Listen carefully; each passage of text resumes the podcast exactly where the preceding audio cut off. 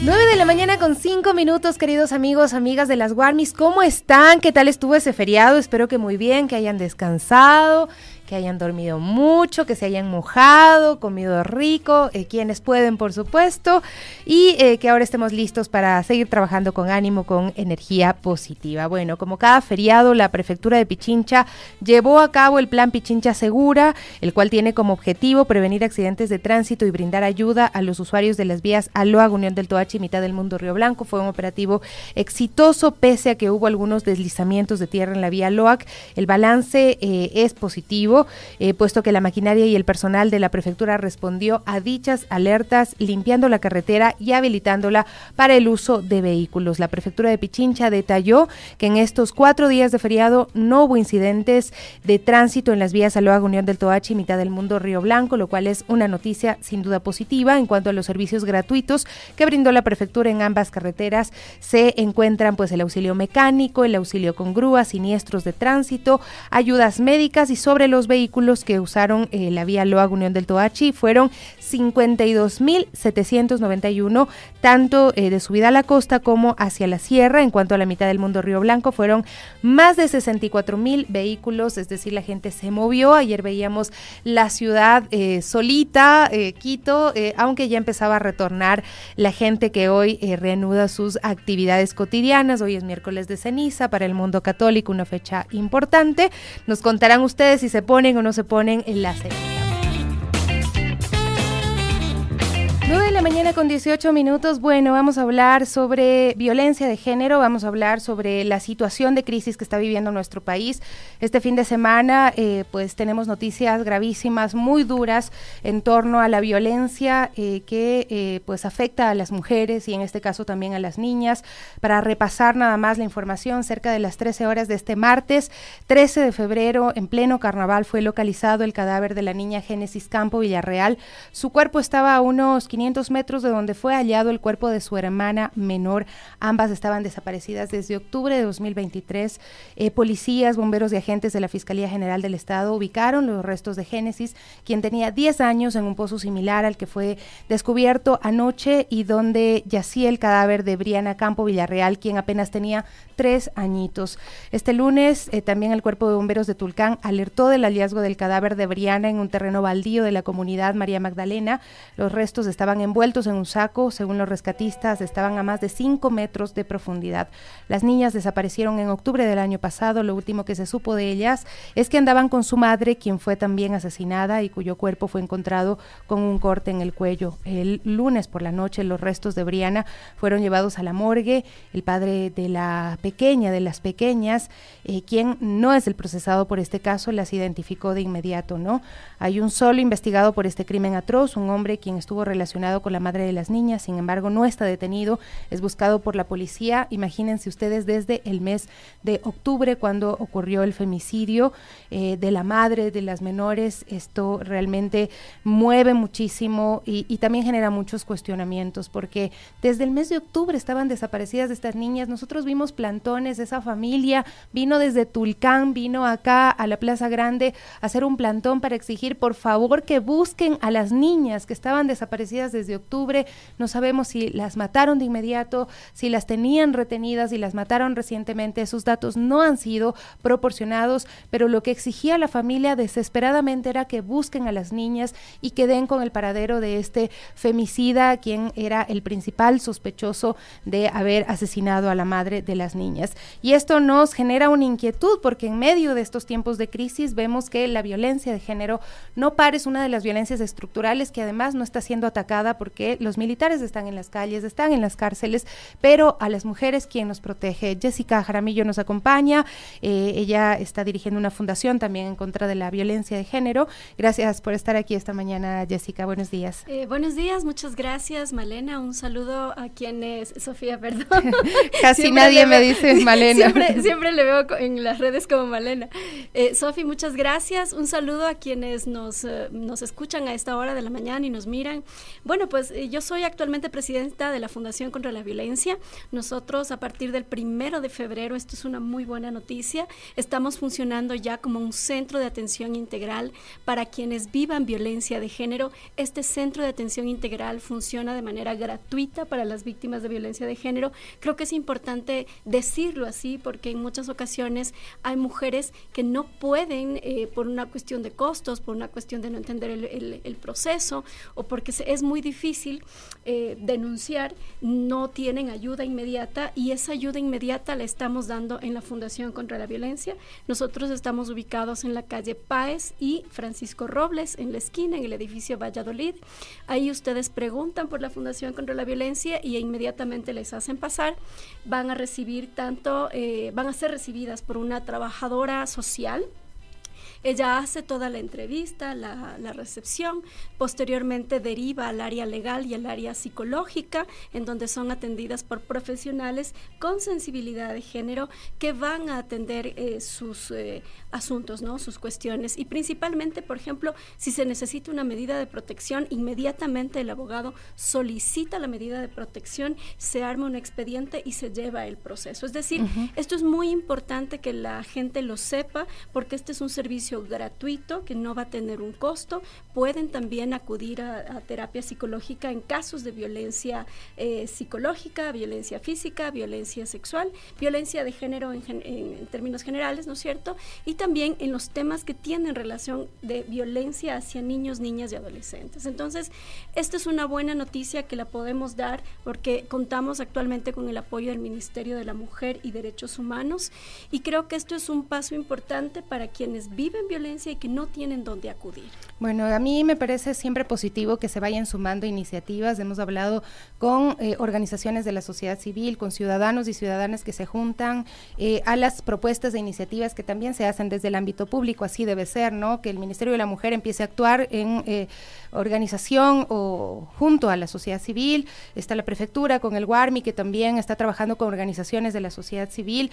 hace unos días teníamos acá también a unas chicas que tienen un proyecto que se llama Salvas Iguales Atención. Entonces, eh, siempre en, momentos de crisis, eh, unirnos, tender estas redes, hacer ese tejido social puede salvarnos, ¿no? Y yo mencionaba el caso de, estas niñas, ¿no? de Tulcán, eh, su madre que también fue asesinada, porque esta violencia se puede prevenir, esta violencia tiene otras connotaciones que muchas veces no se nombran, no se dicen, y, se piensa que son parte de la violencia eh, criminal, eh, pero no, tiene otras connotaciones. Mira, en el caso que tú señalabas, el asunto va mucho más allá, hay un femicidio y hay violencia vicaria, es decir, hacer el daño a las niñas para profundizar ese daño mayor o de odio en contra de la madre. Entonces, yo creo que esto eh, se puede parar, este tipo de actos se pueden prevenir siempre y cuando lo hagamos a tiempo.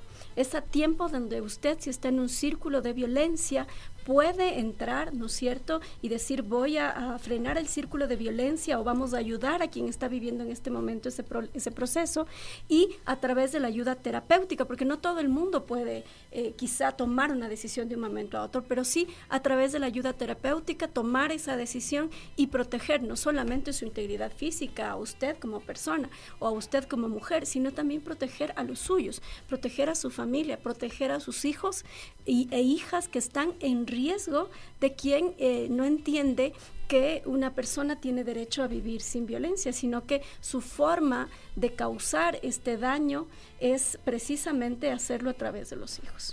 Hemos visto casos eh, tan dolorosos como el de Rosa Ramos en Guayaquil, que a pesar de haber hecho todas las denuncias, eh, a pesar de eh, que detuvieron a su agresor en un delito flagrante cuando en una de esas agresiones la violó, fue la fundación que le estaba apoyando, y a pesar de todo esto fue asesinada, fue víctima de femicidio, ¿no? Entonces, ahí, ¿cuál es la exigencia también a, las autoridades? A, porque van a ayudarle a la persona a conseguir una boleta de auxilio, a, tener estas medidas de protección, eh, pero a la larga muchas veces no se cumplen. Sí, y esto es importante hacer un llamado de atención, sobre todo a fiscalías. Las fiscalías hoy por hoy se están demorando muchísimo, muchísimo en entregar medidas de protección y usted eh, tiene que recordar que las medidas son preventivas. Es decir, es mucho más fácil que eh, a través de un tipo de violencia física ¿no es cierto?, se entregue una medida de protección por parte de una unidad judicial y no a través de fiscalía, porque cuando yo denuncio violencia psicológica en fiscalía, lamentablemente la fiscalía son muy pocos los fiscales de género que dicen voy a solicitar al juez la entrega de las medidas. Hay casos en donde tienen que hacer valoración psicológica y bueno, le someten a la víctima a, un, a, todo un proceso de revictimización, ¿no es cierto? Previo incluso a, a, entregar una medida de protección en lugar de entregarla de manera inmediata. Porque finalmente la medida de protección va a evitar algo. Y creo que eso no se está entendiendo a nivel de fiscalía, que ese ha sido un reclamo que estamos haciendo quienes litigamos específicamente en temas de prevención de violencia y violencia de género, que creo que la, fiscalía debe actuar de manera rápida. Eh, hoy en la mañana escuchaba en el caso de Tulcán que lamentablemente se, entre, se, se reporta a esta persona, a este eh, agresor, ¿no es cierto?, a este asesino, a este femicida, recién ahora con el hallazgo de las menores, es que se reporta para que conste dentro de los más buscados lo cual es un error, porque hay que actuar de inmediato. En muchísimos casos, no solamente en el Ecuador, en el mundo, que lo que nos dicen es que cuando hay una desaparición de una persona, los, las primeras horas son esenciales para poder rescatarla con vida. Y claro, si la autoridad no actúa las primeras horas, entonces se complica es lo que yo mencionaba, que tuvieron que venir a Quito para hacer un plantón y exigir eh, que busquen a las niñas. O sea, desde octubre hasta el día de hoy no sabemos si es que las niñas estaban retenidas eh, con vida o habían sido em, eh, asesinadas inmediatamente, ¿no? Entonces, urge la búsqueda de Jonathan Daniel Goyes Narváez, el principal sospechoso del homicidio de Briana y Antonella, y de su madre Vanessa, nos dice Eri Ere, también muchísimas gracias. Pero es lo mismo, vemos eh, femicidas que se esconden a la luz del día prácticamente. Acá tenemos en Pichincha mm, los casos eh, de Carla Guaigua, por ejemplo, su femicida hasta el día de hoy tampoco ha sido encontrado y eh, tiene un bebé debatiéndose eh, entre la vida y la muerte en un hospital, ¿no? Entonces, es urgente que también se pueda apartar a los agresores, porque eso es lo que reclaman muchísimo, ¿no? Que por más que las medidas están puestas, no es eficaz para apartar a los agresores de las víctimas. ¿Cómo más se las protege y cuáles son los siguientes pasos que podrían dar a través de la fundación? Mira, lamentablemente el sistema de atención, ¿no es cierto?, de fiscalía todavía es muy deficiente y el sistema de protección a víctimas testigos y testigos sigue siendo aún deficiente, ¿no?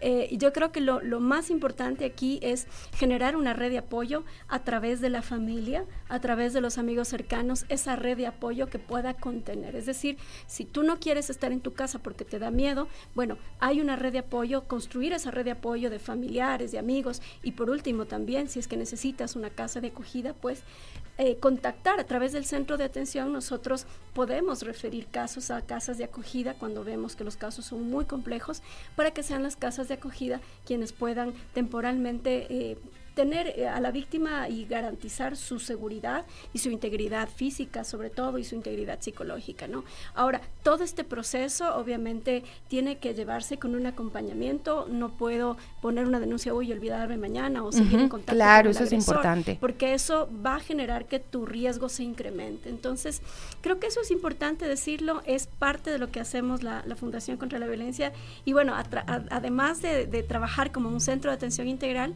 pues ahora estamos también eh, llevando algunos talleres eh, a nivel barrial, a nivel eh, sectorial. Vamos a empezar ya a dar también talleres gratuitos a instituciones educativas, a instituciones que están em, comprometidas con el, la prevención de la violencia. Es que la prevención es súper importante y se basa también en, educarnos, ¿no? Sobre lo que son los sentimientos sanos, ¿no? hacia, hacia otras personas. Hoy estamos conmemorando, celebrando San Valentín y yo estaba revisando, lo vamos a, a tratar con, con, la Gaby un ratito más adelante, eh, de que también muchas veces eh, esta fecha resulta ser muy tóxica, porque es como la oportunidad para eh, restablecer la relación con alguien con quien me llevo súper mal, con quien estoy peleando constantemente, y es una relación que, que, que va caminando hacia un escenario aún más violento, ¿no? Así es, el 14 de febrero es, además yo aprovecho para, para mandarles un saludo de San Valentín, de feliz día, pero también es cierto que hay que tener mucho cuidado con esas,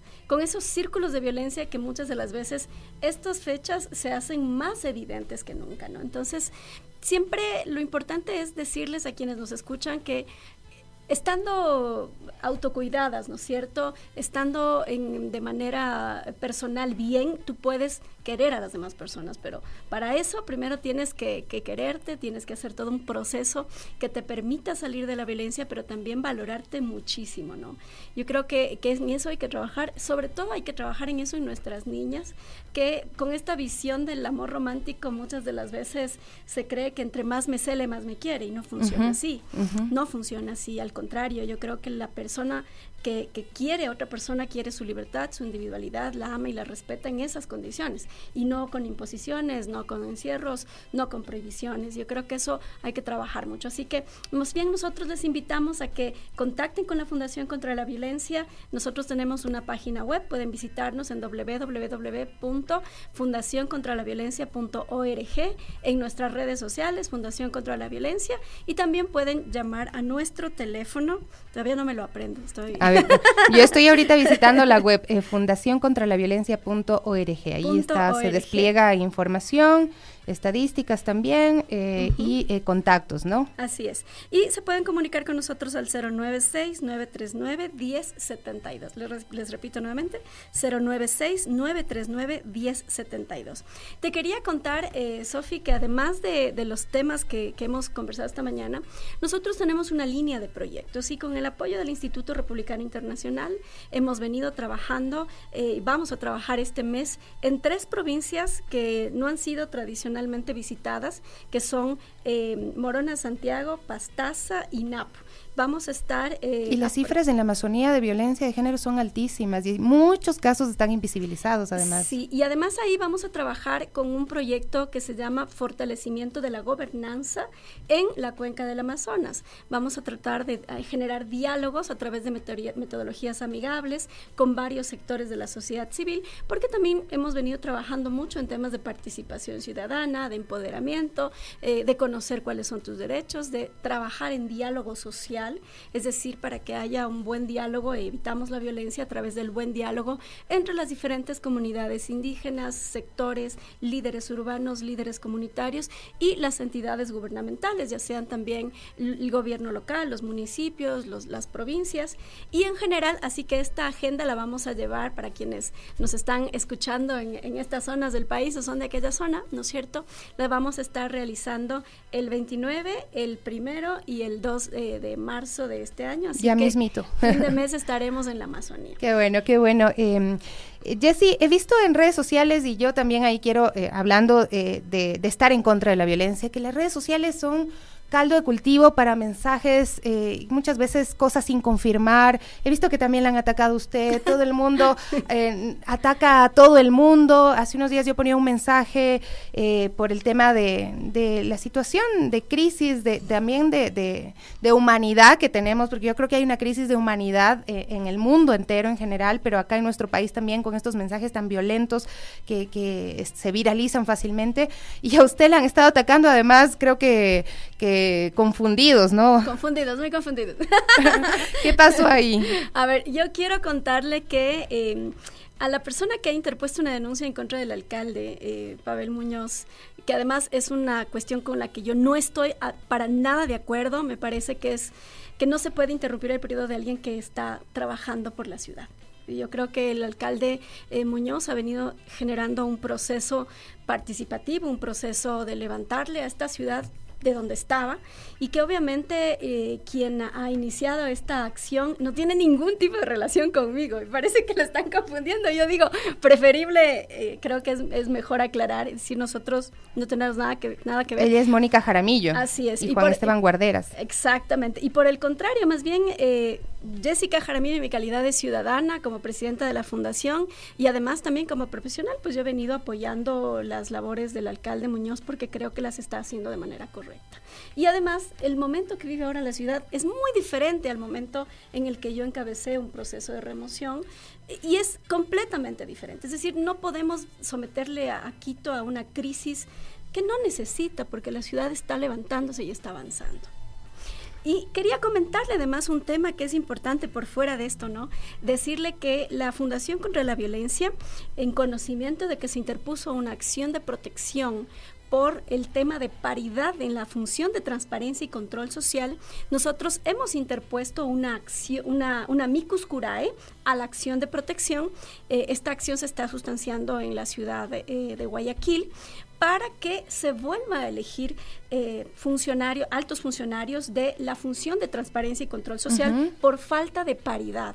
Porque si bien es cierto, se ha elegido un presidente y un vicepresidente de la función de transparencia y control social, eh, no cumplen con el criterio de paridad que manda la Constitución de la República y ahora debe estar y está presente en todas las funciones del Estado. Y lamentablemente en el momento que se elige eh, a la el presidente y el vicepresidente, pues se desecha bajo cualquier criterio el tema de paridad. Entonces, esta acción de protección que le está realizando un colectivo de la ciudad de Guayaquil, pues es respaldada por la Fundación contra la Violencia a través de este amicus curae, en donde le estamos pidiendo al juez que por favor ordene, eh, primero que declare la vulneración del derecho y luego que ordene que se realice una nueva elección, porque si bien es cierto, el Contralor General del Estado es quien ha sido electo como presidente, su vicepresidente es un superintendente. Entonces, ¿qué es lo que produce? Que dos varones estén al frente de esta de esta función sin cumplir el criterio de paridad. Esperamos que el viernes a las 9 de la mañana, que es la audiencia, pues se pueda resolver de manera favorable y se, se ordene que nuevamente se elijan la presidenta y Bueno, el tema de género debe ser transversal, debe estar en todo. Nosotros aquí también decimos, hacemos también un programa de comunidad, pero este programa de comunidad tiene que tener un enfoque de género eh, en todo, ¿no? Y, también a, nivel nacional, eh, pues en la elección de autoridades, en el trabajo que tienen eh, los distintos estamentos del Estado, pues debe haber ese enfoque transversal. Jessica, muchísimas gracias por acompañarnos. Tenemos que hacer una pausa, pero bueno, quedan los contactos ahí del, de la fundación, los números, eh, porque eh, a veces una mano amiga, en, el momento preciso te puede salvar la vida y ese es el objetivo, ¿no? Prevenir la violencia, prevenir las muertes. La cantidad de femicidios que hay en nuestro país es increíble. El 2023 cerramos 27, cada 27 horas un femicidio, ¿no? No, podemos seguir en esta, en esta lógica perversa en contra de las mujeres. Muchas gracias. Muchas gracias, un saludo y no se olviden Fundación contra la Violencia.org. Nos encuentran en todas las redes sociales. Ya volvemos, amigos, con más de los guardias. Amigas, acá está con nosotros ya la Gaby Cruz ¿cómo estás? Buenos días, mi Gabus. ¿Qué tal ese feriado? Buen día. Te veo como doradita. Sí. sí, sí, me, sí aproveché el feriado, sí me fui de viaje y todo muy bien, en verdad. Y eso sí, quería hacer notar que las vías como lo habíamos mencionado la semana pasada, si bien sí hay como baches y un poco descuidadas, pero sí hubo bastantes operativos en las vías y estuvo bien, estuvo bien el control y todo. Sobre todo eh, las vías de la prefectura de Pichincha estuvo muy bien, habían puntos de control cada varios kilómetros y estuvo muy bien, muy me, bien. Me llamó la atención, por eso empezaba con eso el día de hoy, porque no se registraron siniestros de tránsito graves. Eh, si bien algunos eh, temas ahí, creo que son 12 puntualmente, eh, eh, 12, sí, 12 siniestros de tránsito no fueron graves, no fueron circunstancias que lamentar la vida de personas que lastimosamente es eh, una constante que se tiene cuando hay a veces estos feriados largos, ¿no? Así es que bueno, eh, vamos ahí, ojalá eh, se mantenga, se vaya previniendo que se den estos, estos siniestros de tránsito. Pero bueno, te sentó muy bien el, solcito en todo caso. Sí, eso sí, para una que es blancota, como diríamos acá, sí, sí nos sentó bien. Y bueno, justo hoy vemos el balance positivo del operativo de seguridad vial de la prefectura de Pichincha, justo del 10 al 13 de febrero. Y bueno, esto eh, fue en las vías Aloa, Unión del Toachi mitad del mundo Río Blanco. Y pese a que sí se registraron algunos deslizamientos de tierra en la vía Loag, el balance del operativo sí fue muy positivo, puesto que maquinaria y personal de la prefectura también respondió a estas alertas de manera inmediata. Y bueno, la prefectura de Pichincha detalló que en estos cuatro días de feriado, como bien lo dijo eh, Sofi, no hubo accidentes de tránsito en estas dos vías y sí se registraron servicios que brindó la prefectura, como por ejemplo auxilio mecánico 127, auxilio con grúas 32, siniestros de tránsito 12 y ayudas médicas también se registraron 11. Así es, lo estábamos también repasando. Bueno, antes de pasarles la nota de nuestra compañera Evelyn Caiza, les cuento que por acá tengo unos saluditos también, porque hoy es San Valentín. Feliz día, mi Gaby. Feliz día de la amistad, claro que sí. Maritza, Maritza Maritza nos escribe nos dice, por favor, hacer extensivo el saludo a la familia de estudiantes, autoridades y docentes de las gloriosas instituciones creadas por el general Eloy Alfaro el 14 de febrero de 1901 eh, esa fecha precisamente se creó el Colegio Normal de Señoritas Manuela Cañizares y su escuela modelo, hoy Rosario González de Murillo, logra estas centenarias instituciones que han embanderado el laicismo, la libertad de pensamiento, la equidad de género, sin distingos de raza, fortuna, nobleza y color. Felices 123 años de fructífera labor, nos dice Maritza. Ese saludo no podemos dejar de darlo y agradecerles por estar en sintonía de Radio Pichincha este día. Bueno, vamos con la la EVE eh, nos va a contar eh, sobre eh, esto que es una denuncia, una queja constante sobre el abastecimiento de agua potable en Calderón. hay falta de abastecimiento. Se está tratando de solucionar con la construcción de la planta de tratamiento. Aquí está Evelyn. ¿Cómo están? Qué gusto saludarles. En esta mañana nosotros nos hemos trasladado a la planta de agua de Calderón que está en proceso de construcción. Hemos querido venir acá a buscar respuestas por parte de las autoridades, ya que las denuncias de la falta de agua de los vecinos de Calderón son a diario y son bastante lamentables. Ellos comentan que no tienen agua las 24 horas del día, que no tienen para bañarse, para alimentarse, mucho menos para asearse y que si es que están de suerte, pues les llega un poquito de agua en la noche. Nos han sabido decir que no han tenido ninguna respuesta por parte de la autoridad. Sin embargo, las autoridades han mencionado que esto se debe a un alto consumo de agua de las zonas bajas y esto impide que suba el agua a las zonas altas. Queremos mostrarles también, nos hemos trasladado acá para mostrarles cómo avanza la construcción de esta planta que se prevé que esté lista para el 2026. Vamos a conversar un poco con el fiscalizador de la obra para que nos amplíe los detalles y pues responda un poco a las denuncias ciudadanas. ¿Cómo está? Buenos días, bienvenido a Radio Pichincha. ¿Por qué la gente de Calderón está denunciando que no tiene agua las 24 horas del día ya durante semanas? Evelyn, buenos días, ¿cómo estás? Qué gusto estar en tu programa.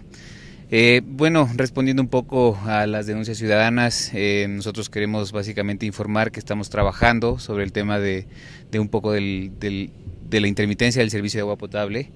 Eh, uno de los proyectos cumbres que estamos ejecutando para esto es la planta de tratamiento de Calderón, el cual cambiará por completo el sistema de abastecimiento de agua potable para la parroquia más grande de Quito. Actualmente, ¿por qué no cuentan con agua estas personas que están denunciando? Recordemos que el sistema actualmente se abastece desde la planta de tratamiento de Bellavista. La planta de tratamiento de Bellavista está abasteciendo aproximadamente un tercio de la población de Quito. Eh, con, el, con la incorporación de la planta de tratamiento de Calderón, nosotros estamos trayendo 1.300 litros del sistema de Papayacta, el cual servirá única y exclusivamente para la parroquia de Calderón, Carapungo, San Antonio Pichincha y Calacalí. Se decía que es debido a que las zonas bajas están incrementando su consumo y por ende no sube a las zonas altas del agua. Por supuesto, eh, recordemos que San Juan, en especial, por ejemplo, donde nos encontramos actualmente en San Juan de Calderón, es una de las partes más altas, el cual también está sufriendo eh, gran cantidad ahorita mm, de, mm, de intermitencia de servicio. Otra de las causantes es el clima, el cual debido a los fuertes temporales que estamos sufriendo actualmente, se ha incrementado el consumo eh, por litro de, por habitante. Esto mm, nos indica también que nosotros tenemos que incrementar la cantidad de litros producidos en las plantas de tratamiento y por ende estamos ejecutando proyectos como el que, como el que están observando actualmente. Ahora precisamente, sí, para mostrar un poco ya y graficar también, em, bueno, debido al sol, debido a la tierra, y es que, ¿qué es esto precisamente, los, los, lo que están haciendo los trabajadores? ¿Para qué va a servir? Bueno, la planta está ahorita ejecutándose tres principales estructuras de la cual se componen el reservorio de agua cruda, las unidades de tratamiento y el, el pozo de reserva de agua tratada. Este tiene una capacidad de 20.000 metros cúbicos, que es el que están observando actualmente, con unas dimensiones aproximadas de 100 por 70 metros. La planta va aproximadamente un año de tiempo ya eh, en construcción y ha avanzado un 17%. ¿Qué es lo que ha avanzado? ¿Qué es lo que falta aún? Sí, eh, aproximadamente tiene 11 meses de ejecución, eh, con un avance del 17%. Hemos ejecutado ya fundiciones de, en especial en hormigón, con, para las losas del reservorio de agua cruda y armado de, de, acero de refuerzo.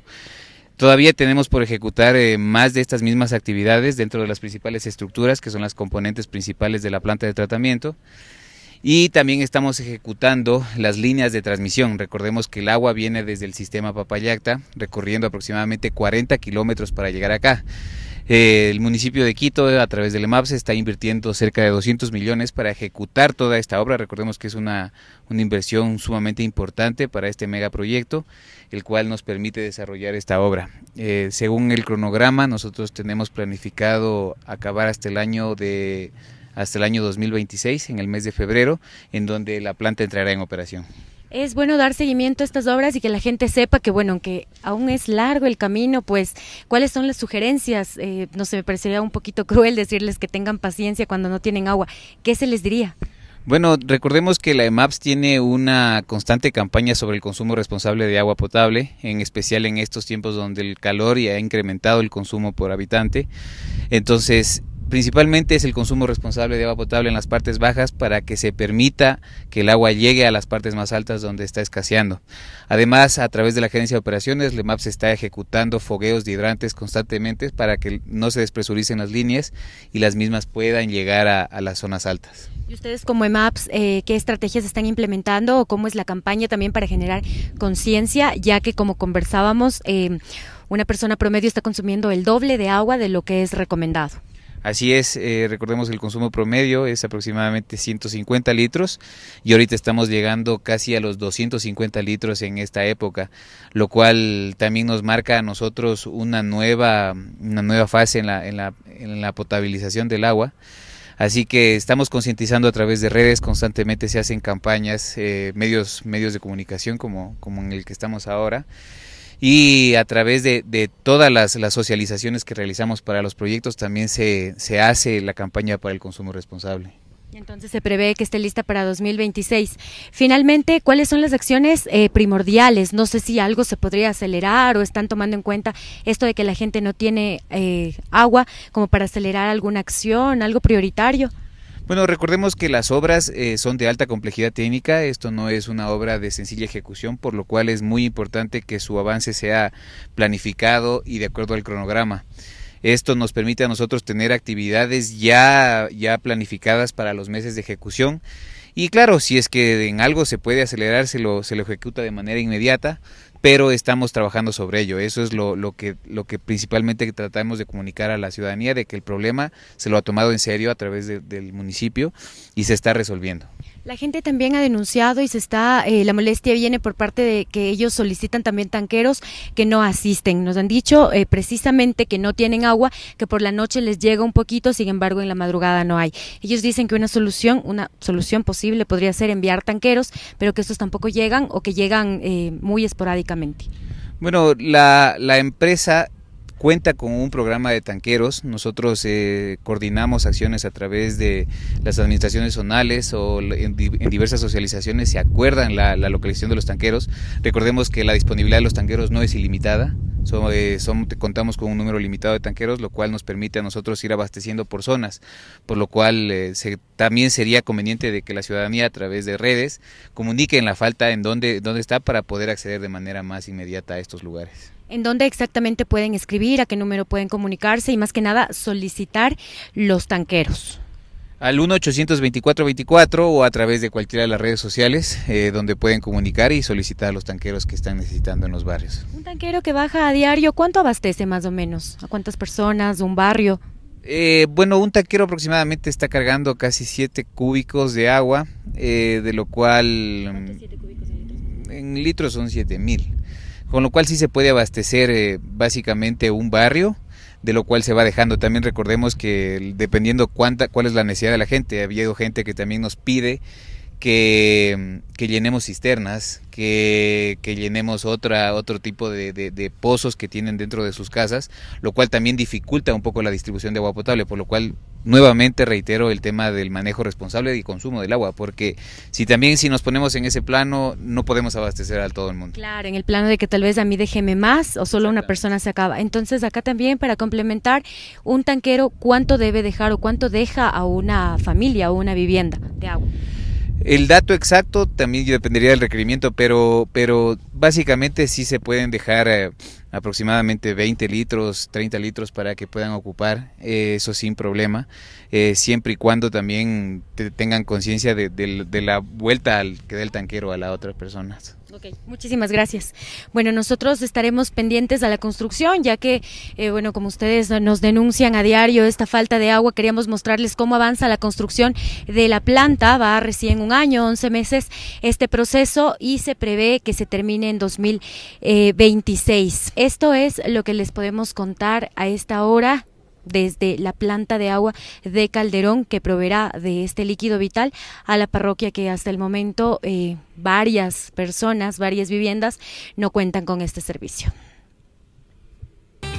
9 de la mañana con 53 minutos, 9 con 53, Gaby, veíamos la situación de Calderón, obviamente es eh, compleja en el tema de abastecimiento de agua potable, pero esta obra que está avanzando, lo importante es que no se detenga, que avance, la ciudad tiene que avanzar, sobre todo cuando hay problemas tan estructurales como el abastecimiento de agua eh, potable, eh, que lo reclaman los moradores de, de, esta zona. Sí, así es, y bueno, ya hablamos un poco sobre el balance de, de los operativos en las vías de Pichincha, pero ahora también vamos con un balance del feriado eh, a nivel eh, nacional y esto es información del Servicio Integrado de Seguridad EQ 911. Durante todo este feriado se reportaron 49.100 emergencias en todo el país. En este reporte difundido por el Sistema de Vigilancia, en comparación con el mismo feriado del año pasado, hubo un incremento del 1,4%, es decir, se registraron 48.445 emergencias. Así es, entonces estos fueron uno de los casos, por ejemplo, atendidos por el sistema de emergencia. Eh, policía y Fuerzas Armadas ocurrió el domingo cuando fueron alertados sobre un grupo de seis excursionistas que se encontraban en el Cerro Puñay y requerían asistencia para descender. Sí, esto, esto suele pasar, ¿no? Y bueno, qué bien que hubo esta coordinación rápida para brindarles apoyo. También se registró la caída de una avioneta al mar aproximadamente a una milla de la playa Punta Carola en las Galápagos pagos, Entre tanto, los operativos militares se mantuvieron en todo el territorio nacional, superando las 90.000 intervenciones, en las que el número de detenidos supera las 7.528 personas, según eh, la policía y eh, las Fuerzas Armadas, ¿no? 241 de ellas acusadas del el presunto delito de terrorismo. Pero si hablamos de Quito, ¿qué pasó? Bueno, eh, también se registraron mayores novedades con 9.731 casos, mientras que en Salinas y Villamil Playas estas fueron como que las playas más visitadas. Y el análisis por cantones eh, reveló que Quito aportó con el 19,8% de alerta, seguido de Guayaquil, 17,1% y Cuenca el 4,2%. Y bueno, le siguieron también otras ciudades como Ambato, Santo Domingo y Barra. Y además, durante estos cuatro días, Salinas y Villamil, como ya lo dijimos, se reportaron como las playas más visitadas, superando los 34 mil turistas cada una. Bastante cada una. gente. ¿A qué playa te fuiste? Me fui a Tonsupa, a ah, Esmeraldas. aquí sí. Bueno, no tan bueno, pero así de abarrotadas estaban las playas. Eh, de todos modos se vieron como que imágenes eh, menos de, locura que eh, el año pasado en carnaval, pero lo que sí vi que fue en Nueva York, que ahí se desataron en un parque y de hecho están multando a los pobres migrantes que tratan de mantener sus costumbres en una ciudad tan grande, ¿no? Pero bueno, la movilización de los turistas se monitoreó a través de las 163 cámaras en el perfil costero, según informó el ECU, y en cuanto a la tipología de incidentes, la seguridad ciudadana acaparó acaparó eh, la mayoría de las emergencias, 72.1%, seguida por la gestión sanitaria, 10.4%, tránsito y movilidad, 9.3%.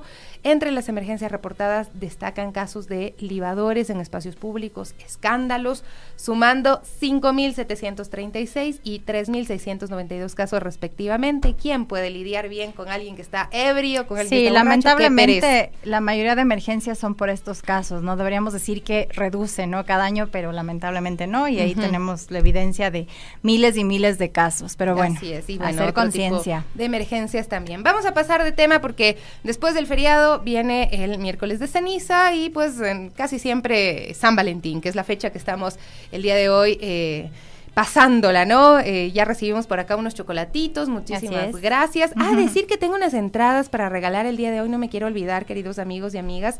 Son entradas para eh, las obras teatrales que eh, pudimos conversar sí, la, semana, pasada. ¿Quién eres tú? y Haram también son estas dos obras que estarán, pues, queridos amigos y amigas, a su disposición. Ya les vamos a dar más información, pero pueden llamar e inscribirse o si están conectados a través de en nuestra redes sociales también pueden hacerlo, ¿no?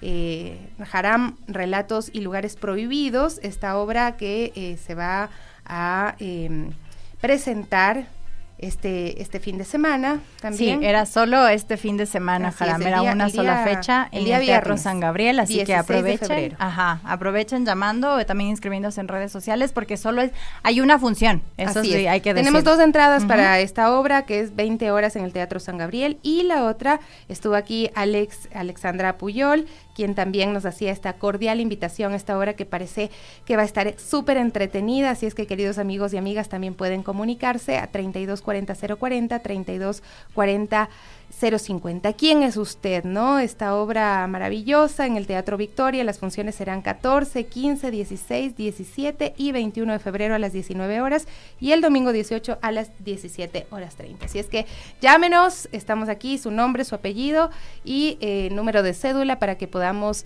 ponernos en contacto si nos deja también su número eh, de teléfono. Pero hablando del San Valentín, mi querida Gaby, hay algunas reflexiones que hay que hacer. Así es, y bueno, hoy se celebra el Día del Amor y la Amistad y queremos adentrarnos en un tema fundamental y es las relaciones de pareja saludables. Y bueno, aquí hay una pregunta, ¿no?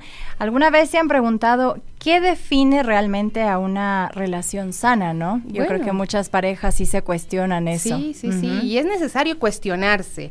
Es cierto, hablar de relaciones sanas puede llevarnos a pensar en perfección, pero en la realidad es que eh, todas las relaciones tienen sus altibajos. Sin embargo, lo crucial es cómo enfrentamos esas dificultades. Hoy estamos de doctoras corazón. Así es, exacto. Y bueno, una relación de pareja se considera sana cuando ambos integrantes están comprometidos y, por ejemplo, en evitar maltrato físico, maltrato emocional y así también como comportamientos abusivos o controladores. No pierda de vista esto. Es importante tener en cuenta que el amor no siempre es suficiente. Es normal enamorarse y dejarse llevar, eh, pero construir una relación sólida requiere mucho más que buenos sentimientos y que ese amor que te surge, que te hace eh, maripositas en el estómago.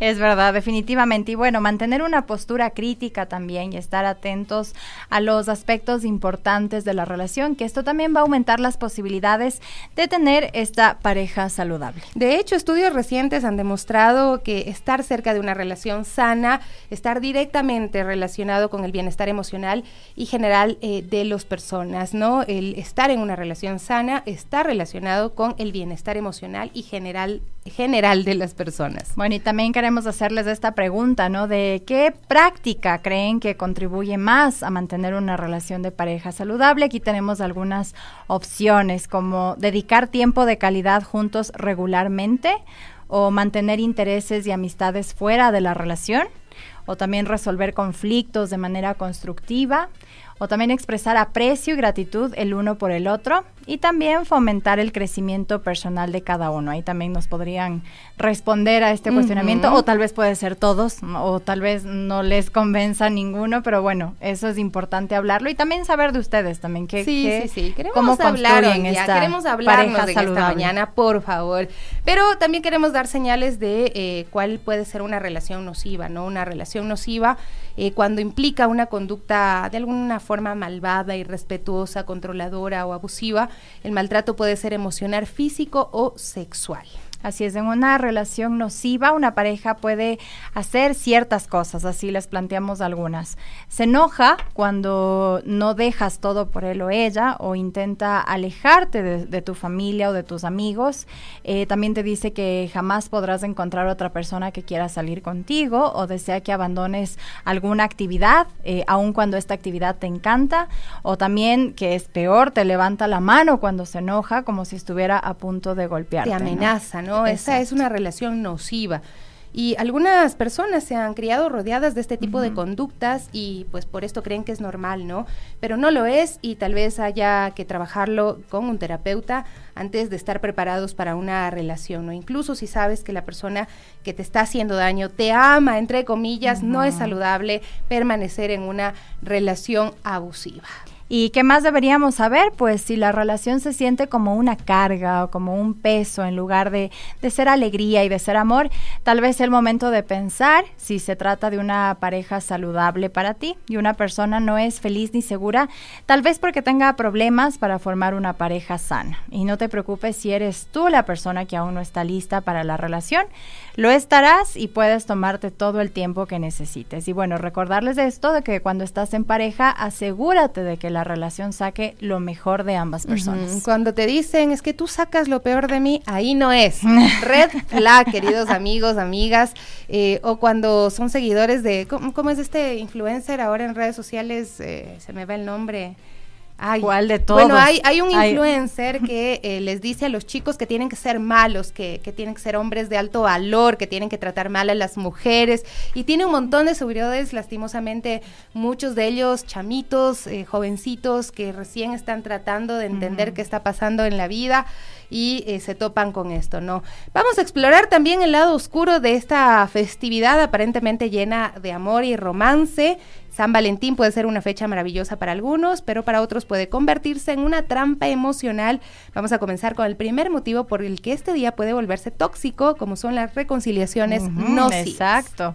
Eh, muchas parejas utilizan esta fecha para intentar resolver sus problemas, pero a veces solo agravan eh, la situación y el Día de los Enamorados no siempre es el mejor momento para forzar un acercamiento si es que hay problemas. Y eso nos lleva al siguiente punto, ¿no? El peligro del romanticismo tradicional. En un mundo en constante cambio, aferrarse a ideas anticuadas sobre el amor puede ser dañino para las relaciones. Muchas cosas de las que nos dijeron no eran sanas y eh, las vamos descubriendo. Si no se siente bien, no es sano, simplemente eso no está bien para ti. Definitivamente, y el amor también debe evolucionar con nosotros, adaptarse también a las necesidades y valores actuales, y no podemos permitir que el romanticismo tradicional nos lleve por caminos tóxicos. Exactamente. Y hablando de toxicidad, ¿qué tal la normalización de la dependencia emocional? ¿no? San Valentín a menudo refuerza la idea de que necesitamos a alguien más para ser felices, lo cual puede ser peligroso si lleva a relaciones desequilibradas. Ya continuamos con este análisis del San Valentín tóxico, pero tenemos una llamada, me dice mi querido Patito Pinos, ¿cómo está? Buenos días, por favor su nombre y su apellido, ¿desde dónde se comunica? Buenos días, eh, mi nombre es Alexander Arias, me comunico desde el sector del Colegio San Gabriel. Qué gusto, qué gusto saludarle. Cuéntenos siempre escucho la radio, especialmente el noticiero desde las 6 de la mañana y también el programa de las guardias. Ay, qué bien, eso me encanta.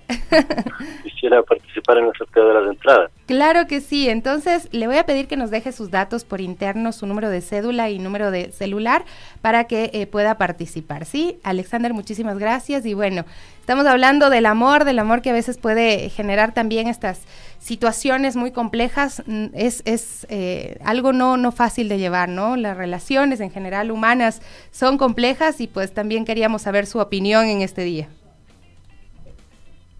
No sé si lo tenemos todavía por ahí, Alexander. Alexander. asustamos. bueno, Alexander está participando para las entradas también.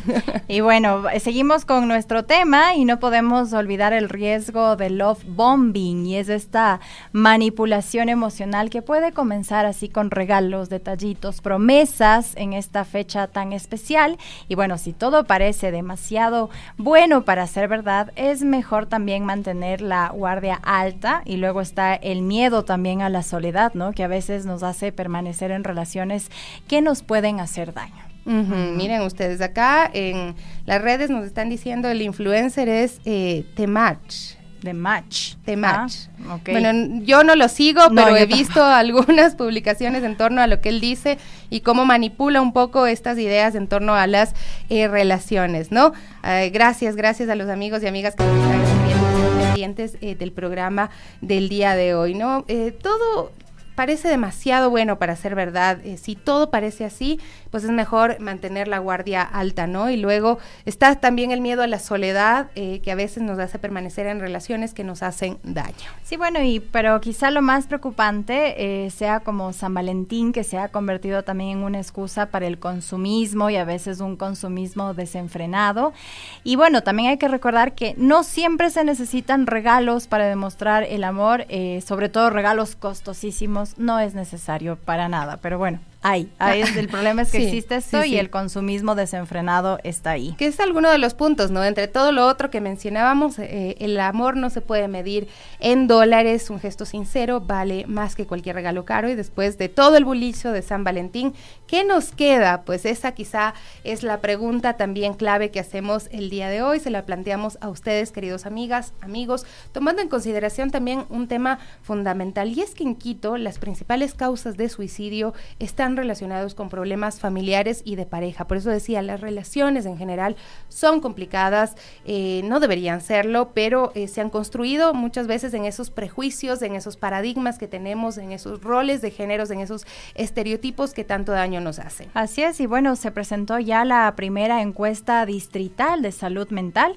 Esto fue elaborado por el municipio de Quito y contiene datos sobre los problemas de salud mental que sufren los habitantes de la capital y uno de los datos más llamativos del estudio es que uno de cada cuatro habitantes considera que tiene algún problema de salud mental. Uno de cada cuatro, sí es alto, es bastante alto y además se indicó que un problema grave que tienen algunos habitantes se relaciona con los intentos de suicidio y entre las principales causas están problemas familiares con un 43% y de pareja con un 20%. Miren ustedes eh, cómo influye en esto de las relaciones tóxicas, de las relaciones no sanas en eh, la salud mental de las personas. Por eso es muy importante tomar cartas en el asunto. Marisol Ruilova, secretaria de Salud, mencionó que el plan de atención consta de 10 pasos. Entre los más importantes está la activación de la línea de urgencias psicológicas y la línea de atención telemática. Los usuarios pueden llamar al 101 opción 9 y agendar una cita con un psicólogo. La encuesta además se realizó en 1.392 hogares. Es la primera encuesta de salud mental a nivel distrital. No tenemos datos a nivel nacional, por lo que es importante visibilizar y compartir la información para saber cuál es la situación de salud mental en Quito, indicó también Karen Rodríguez del Observatorio Metropolitano de Seguridad Ciudadana. Y bueno, esta encuesta también fue elaborada conjuntamente con la Secretaría de Salud, la Secretaría de Educación, de Inclusión Social y el Instituto de la Ciudad. Es decir, todas las instituciones del municipio de Quito están trabajando eh, en este tema que es muy importante, que a veces decimos lo han dejado relegado eh, la salud mental, la salud mental que es tan importante. Y lo estamos relacionando precisamente a lo que estamos tratando el día de hoy. Edu Córdoba, un abrazo súper fuerte, me dice, me parece muy acertado que los temas relacionados con el amor y la amistad deban estar de la mano de la salud mental, porque así como hay relaciones de pareja tóxicas, también hay amistades tóxicas, eh, también. hay eh, esas personas que pues te están eh, guiando hacia... O eh, manipulando de tal manera eh, para accionar de un modo no apropiado, para hacer cosas que no se deben. Entonces sí, realmente son las relaciones de pareja en general, no solo pareja amorosa. Cosas con las que no te sientas cómodo. Exactamente. si es que esto está pasándote, pues definitivamente ahí no es y, y debes observarlo un poco más, ¿no? al final del día, a mí me da un poquito de no sé, siempre mi mamá decía, nadie, nadie aprende si no le pasa a, la misma persona eh, pero no podemos dejar de lado todas las experiencias de quienes eh, pues ya han trabajado estos temas, de quienes han experimentado otras realidades también. Y esto hoy teníamos que decirlo aprovechando esta fecha en la que muchos están de pronto recibiendo detallitos que sí nos gustan, ah, no vamos a negar, acá también unos chocolatitos deliciosos también, ¿no? Y que son sinceros, son, son honestos, eh, esas cosas se, se pueden compartir, pero sin descuidar todo lo otro que es el tema de salud mental ligado a las relaciones. Así es. Y bueno, ahora ya vamos en otros temas, eh, seguimos con cifras, eso sí, y es que cada año a través del Índice Global de Derechos, la Confederación Sindical Internacional, CSI, Califica a los países según su grado de cumplimiento de derechos laborales colectivos. Y bueno, también documenta las violaciones de derechos eh, reconocidos de escala internacional y esto cometido obviamente por gobiernos y empleadores. Y así surge el listado con los 10 peores países para los trabajadores y las trabajadoras. Y bueno, aquí es lo que nos alarma y nos preocupa y es que Ecuador ocupó el tercer lugar en el 2023. Vean ustedes esos rankings en los que destacamos. Lastimosamente, el año pasado eh, cerramos como un país líder en violencia criminal y también eh, en uno de los países líderes en eh, situaciones adversas para el trabajo, es decir, trabajos no dignos, no bien remunerados en nuestro país. El índice global de los derechos de la CSI muestra cuáles son los peores países del mundo para trabajar y clasifica 149 países en una escala de 1 al 5 según el grado de respeto de los derechos de los trabajadores. Las violaciones se registran cada año entre abril y marzo.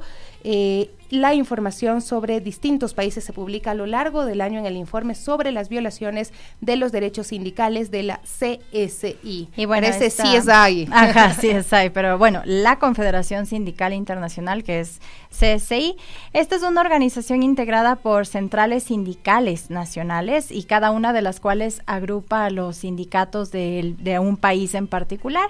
Y se trata de la voz global de trabajadores eh, del mundo entero. Y bueno, esta confederación representa a 200 millones de trabajadores y trabajadoras en 168 países y también cuenta con 338 organizaciones afiliadas nacionales. Ecuador sacó 5 en el índice global de los derechos de la Confederación Sindical Internacional del 2023. Esto implica que los derechos laborales no están garantizados, por ello Ecuador es uno de los 10 peores países del mundo para los trabajadores y las trabajadoras. ¿Por qué? Pues hay leyes regresivas, violencia policial contra los huelguistas, según la CSI.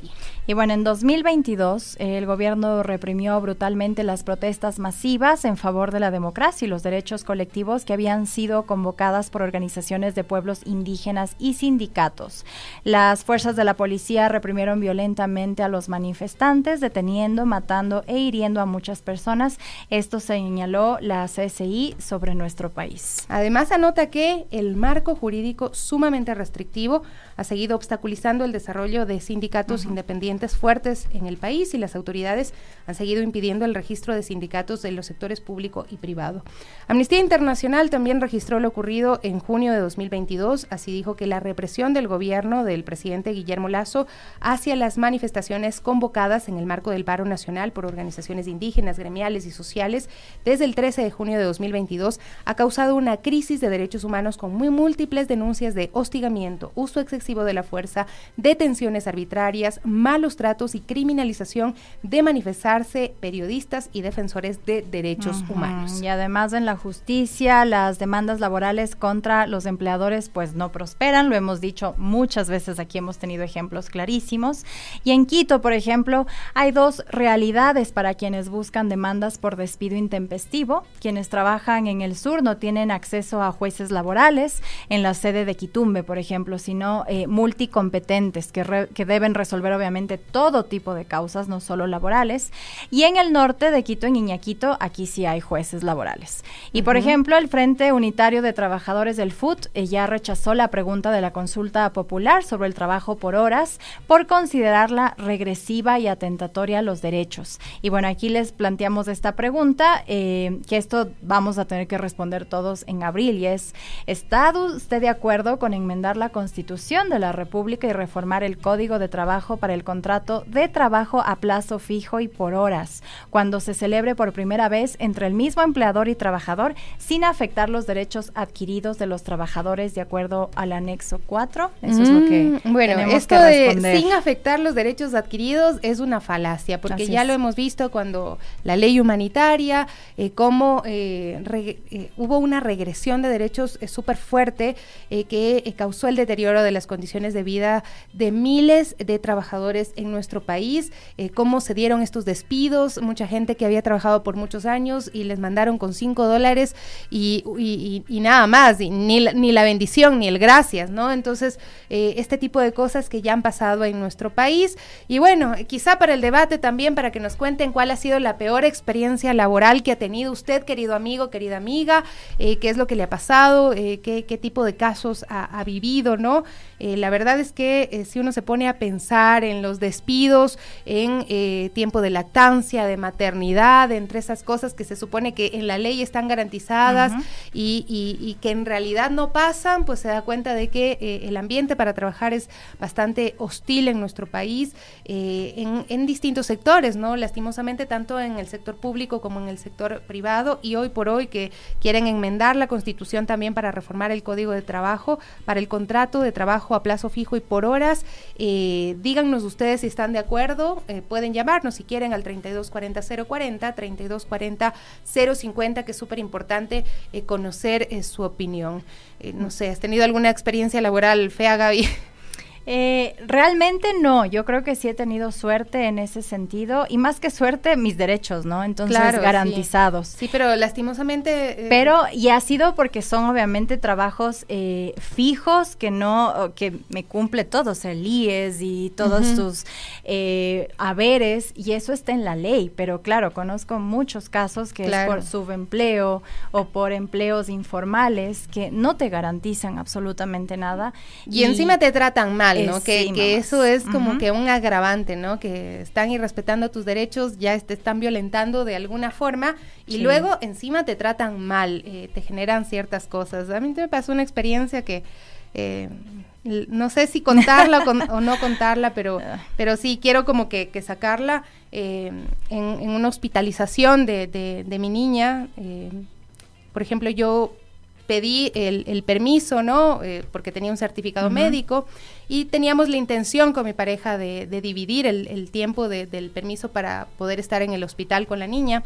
Entonces yo escribía mi trabajo y en mi caso a mí me dijeron, eh, cuide a la niña, no, no se preocupe por el trabajo, eh, cuídela mucho, ¿no? aún así queríamos como dividir, poder trabajar medio tiempo y mi pareja en cambio eh, le escribió a su jefa, mi jefe hombre, su jefa mujer, le escribió y eh, mandándole incluso una foto de la niña y 20 minutos después lo despidió. Entonces, ese tipo de vulneraciones a los derechos eh, ocurren, ¿no? cuando demuestran muchas veces los jefes falta de humanidad, eh, pues también hay que cuestionarnos, ¿no? Por eso yo decía cuando hablábamos antes, eh, hay una crisis de humanidad muy fuerte en nuestro país y estas cosas no deben pasarse por alto, hay que, hay que buscar la forma de arreglar esto porque nos afecta a todos, nos afecta a todas. Es verdad, y hay que decirlo que por calamidad doméstica, claro que tenemos derechos todos los trabajadores y puede pasar y está en nuestro derecho y que lamentablemente actúen de ese modo eh, sin todavía dar un, como decirlo, no me dieron un argumento válido de por qué me están despidiendo si ni siquiera he cometido eso, o sea, no he ido a trabajar. Lo que pensaba ahí, digo, eh, lastimosamente a veces el machismo también lo perpetúan eh, muchas veces las mujeres mismo, ¿no? Porque es como pensar que los hombres no tienen tampoco el derecho eh, de poder estar con los hijos, a los niños, a las niñas y esto pasa muchísimo. Tenemos una llamada, ¿cómo está? Buenos días, su nombre y su apellido.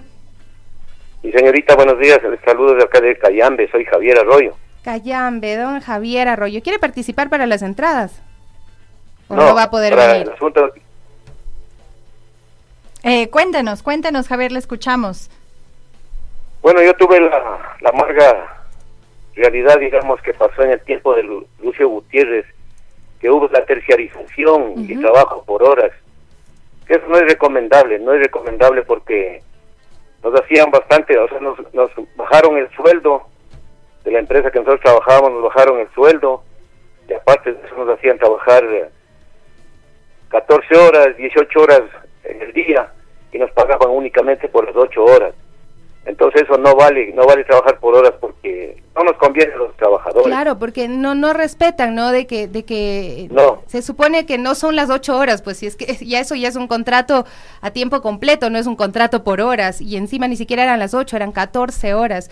Esta realidad creo que muchos la han olvidado. Yo también trabajé por horas en algún momento y me daba chiste porque el, el, jefe venía y te decía eh, como eh, le, voy a afiliar solamente por horas eh, para que no pague tanto a la seguridad social. Pero claro, luego no tenías décimos, no tenías vacaciones, no tenías nada eh, con qué cubrir realmente las otras necesidades, ¿no? Entonces...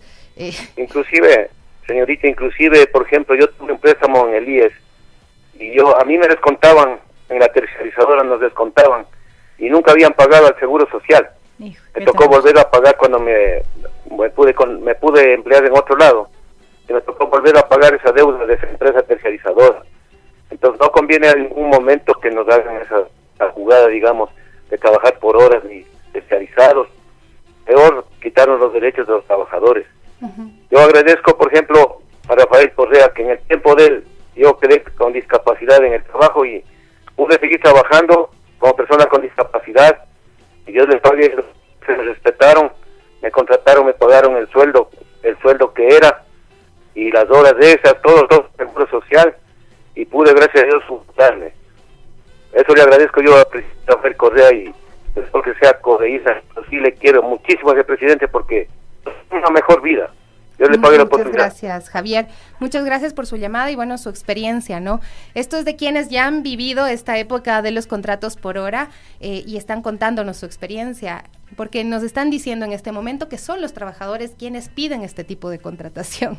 Y pues eh, con la experiencia de quienes ya hemos pasado por el contrato por horas, no, pues no nos metan en ese lío que realmente es muy, muy triste, muy complejo. Adriana Mosquera también nos dice, soy artista y mi peor, mi peor experiencia fue trabajar en el ballet ecuatoriano de cámara, qué pena.